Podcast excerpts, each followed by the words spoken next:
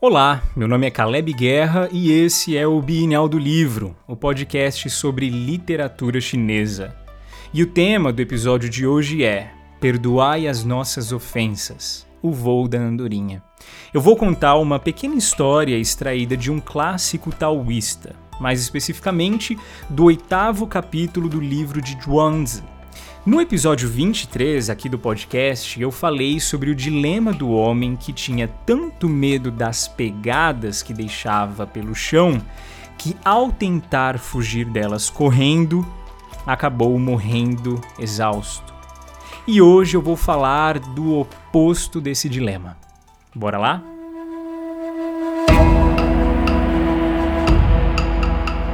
Bom, a história de hoje é sobre dois pastores de ovelhas que perderam suas ovelhas.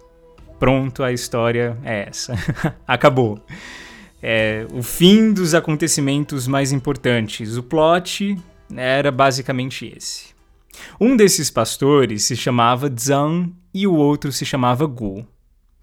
Os dois, depois que isso aí aconteceu, se encontraram afobados e desesperados, um gritando para o outro que tinha perdido sua ovelha. Imagine. Cabisbaixos, os dois sem muita esperança já de encontrar novamente essas ovelhas. O Gu então perguntou para o Zhang o que é que havia acontecido para ele perder a sua. Nisso, o Zhang disse que não, não sabia, estava tudo bem estava tão bem que ele até aproveitou ali o momento de pastorear a ovelha para sentar e ler um livro. Então ele sentou, se entreteu tanto com a leitura e quando viu, a ovelha já não estava mais por perto. E o pastor Gu, por sua vez, também ao ser interpelado por Zhang o motivo dele ter perdido a sua ovelha, respondeu também que não tinha entendido muito bem. Tava tudo bem. Tão bem que ele até aproveitou a tarde ensolarada ali pastoreando suas ovelhas para apostar um dinheirinho com os amigos num jogo de mesa e quando viu, a sua ovelha já tinha sumido. Duas ovelhas perdidas na mão de dois pastores irresponsáveis. O escritor Zhuangzi, então, aqui destaca que Zhang e Gu se unem culpados no fato deles terem perdido suas ovelhas, apesar das perdas terem sido causadas por motivos completamente diferentes. Um deles estava lendo e o outro estava apostando dinheiro. Mas o fato em questão é que ambos não estavam fazendo aquilo que deveriam estar fazendo, cuidando das ovelhas. Nós temos diante de nós o mesmo erro humano sendo cometido por motivos diferentes, mas o mesmo erro humano sendo cometido. Qual erro? O de não estar fazendo aquilo que é de responsabilidade sua estar fazendo. Zhuangzi, então, claro, fecha essa história com algumas palavras finais para ensinar os seus leitores ali a moralzinha dela. E ele vai dizer então que os intelectuais, por exemplo, os eruditos, se sacrificavam com o objetivo de estabelecer um nome para si na posteridade. As pessoas comuns se sacrificavam na busca por ganhos materiais dinheiro, casas e coisas. Os governadores se sacrificavam na política.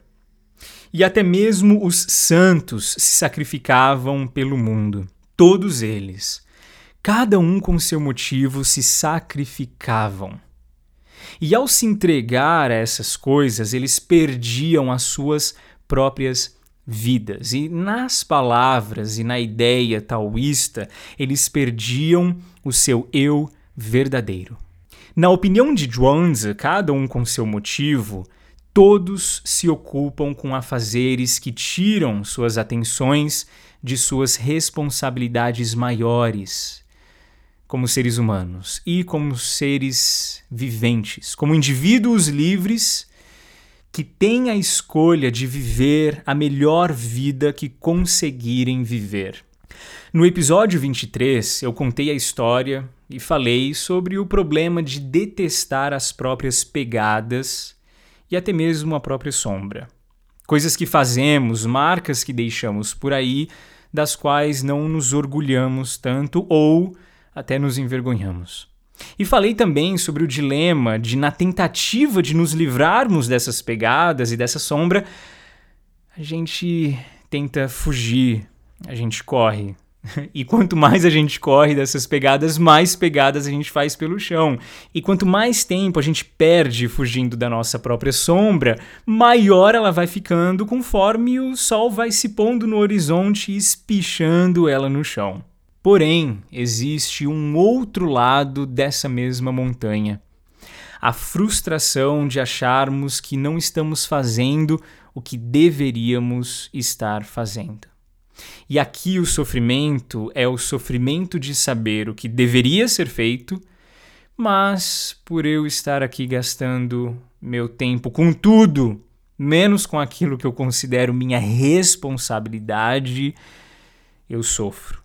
Se por um momento então a dor vem pelo fato de você ter feito demais e acabar não gostando de muita coisa que fez enquanto fazia, num próximo momento, cai a ficha que o sofrimento também vem quando você olha para trás e não vê pronto nem feito o que você acha que deveria estar pronto e feito. No primeiro momento, temos pegadas demais e o medo delas. No segundo momento, o desespero de não enxergar as pegadas que deveriam estar pelo caminho. E a grande questão é o que é que dá para fazer depois que esse leite já foi derramado? Ou depois que essa ovelha já foi perdida? A resposta é nada. Não tem mais absolutamente nada a ser feito. Caminho nenhum tem volta.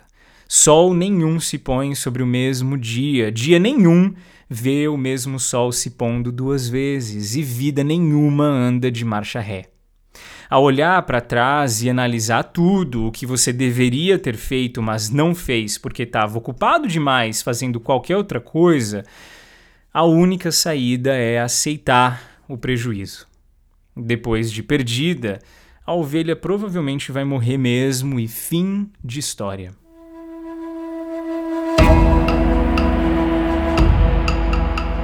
Pai nosso que estás nos céus, santificado seja o vosso nome. É uma das frases mais conhecidas do mundo. O livro onde ela está listada é o mais traduzido da história. Dificilmente no mundo ocidental eu acho que você vai encontrar alguém que não reconheça facilmente essa frase. Ela vem de um rabino antigo que todo mundo aqui conhece, chamado Jesus, como introdução ao que seria para ele um modelo de como o homem deve se comunicar com o divino. E, dentre muita coisa interessante, tem um detalhe nesse parágrafo que foge da nossa atenção, mas que salvou a segunda parte desse episódio. E o tesouro escondido está na frase perdoai as nossas ofensas. Em algumas traduções, a palavra usada é dívidas. Perdoai as nossas dívidas. No texto original, num tipo de grego coloquial ali da época chamado grego koiné, língua usada para escrever esse texto aqui, a palavra é ofeilemata. Essa palavra foi usada somente duas vezes na Bíblia, aqui e numa carta de Paulo, num contexto onde ele está falando sobre salários, né? mais especificamente sobre quem não paga o salário que deve e fica em dívida. E daqui vem a opção de alguns tradutores de traduzir ofeilemata como dívida. Mas o mais legal para se degustar nessa história toda é a seguinte: ofeilemata significa responsabilidade. Ela se desenvolve para significar dívida, né? no latim foi traduzida como débita, justamente pela ideia grega de que todo aquele que não cumpre com suas responsabilidades fica em dívida. Uma responsabilidade não cumprida é uma dívida criada uma ofensa, um erro contra você mesmo, contra o divino, contra o universo e toda a natureza. A responsabilidade de cuidar da ovelha, quando não cumprida, cria uma dívida com a ovelha que muito provavelmente os dois pastores não conseguiriam pagar de forma alguma, porque elas muito provavelmente morreram a partir desse erro dos dois. Perdoai as nossas ofensas, perdoai as nossas dívidas, perdoai as nossas ofeilemata. Jesus aqui tinha em mente uma coisa: um modelo universal de aproximação do divino. Então, nesses parágrafos, o antigo mestre reúne tudo o que existe de mais universal entre os seres humanos e coloca numa oração. Pai Nosso, por exemplo, é a carência que todo ser humano tem de se sentir sozinho no universo, vasto e infinito, e a necessidade da ideia de ter alguém com afeições paternas cuidando de você. O pão nosso de cada dia, né, é o medo da incerteza do amanhã. Não nos deixes cair em tentação, por exemplo, medo de ter que lutar contra os seus próprios demônios interiores sozinho. E livrai-nos do mal, é o medo do próprio medo. E é nessa universalidade do sofrimento humano que ele propõe então: perdoai as nossas ofensas. Ele está ensinando aqui que todo ser humano carece de perdão por tudo o que ele deveria estar fazendo, mas não está.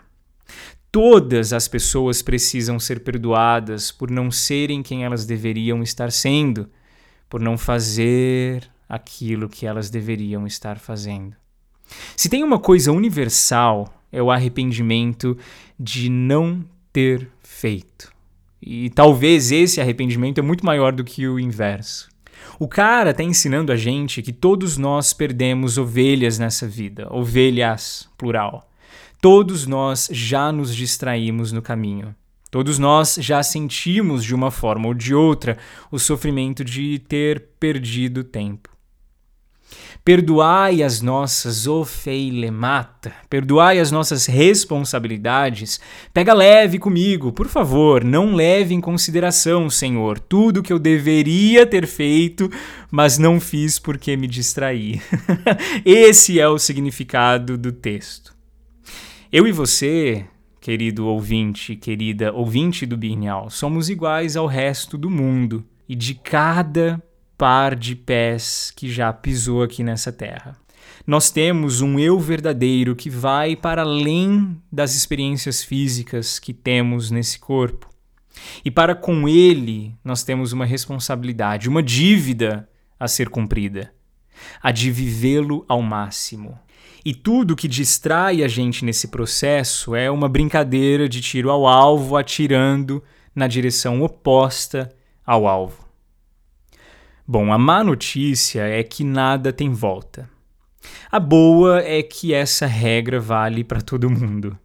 E a melhor ainda é que ofeleimata são perdoáveis. Responsabilidades não cumpridas são perdoáveis.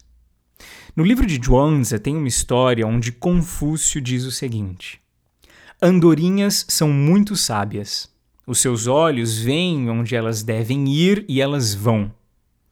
Se cair no chão o alimento que alguma delas leva no bico, nenhuma volta para pegar. Elas têm medo de seres humanos, mas constroem seus ninhos em seus telhados e vivem. E vivem. Aprendam com elas. Em Zhuangzi, nesse livro, pássaro é símbolo de liberdade. Se você precisa de perdão por todas as ofensas, as dívidas, as responsabilidades não cumpridas, é imitando as andorinhas que você vai conseguir. Imitando como? Olhando para frente, concentrando no alvo e deixando ficar no chão aquilo que você perdeu sem querer. Andorinha nenhuma perde alimento porque quer. A responsabilidade delas, óbvio, é levar comida para o ninho. Mas, uma vez perdido o pão, é aceitar que não tem volta e continuar voando. Muitos animais morrem pela boca, mas a andorinha não. Ela aprendeu a deixar o que caiu no chão no chão. Se caiu, pertence ao chão. Se ficou para trás, pertence em qualquer lugar menos no futuro. A pessoa que insiste em tentar abraçar o tempo passado e só sair dele depois de ter conseguido reatar todos os erros e refazer tudo que não fez direito, acaba morrendo no chão, acaba morrendo no passado. Perdoar as ofensas cometidas é talvez o maior presente que você consiga dar a si mesmo e seguir em frente. Perdoar as responsabilidades não cumpridas. Perdoar tudo o que você deveria ter feito, mas não fez. Perdoar todas as pegadas que você deveria estar vendo no chão atrás de você, mas não estão lá. Bom, meu nome é Caleb Guerra e esse foi mais um podcast aqui do Bienal do Livro. Eu falo mais sobre o processo criativo desse episódio aqui, de tudo que eu falei, no podcast diário do Bienal, episódio 25 também. Se você quiser saber mais, é só ir lá ouvir. Bienal do Livro está no Instagram também. E a gente fica por aqui. Até a próxima.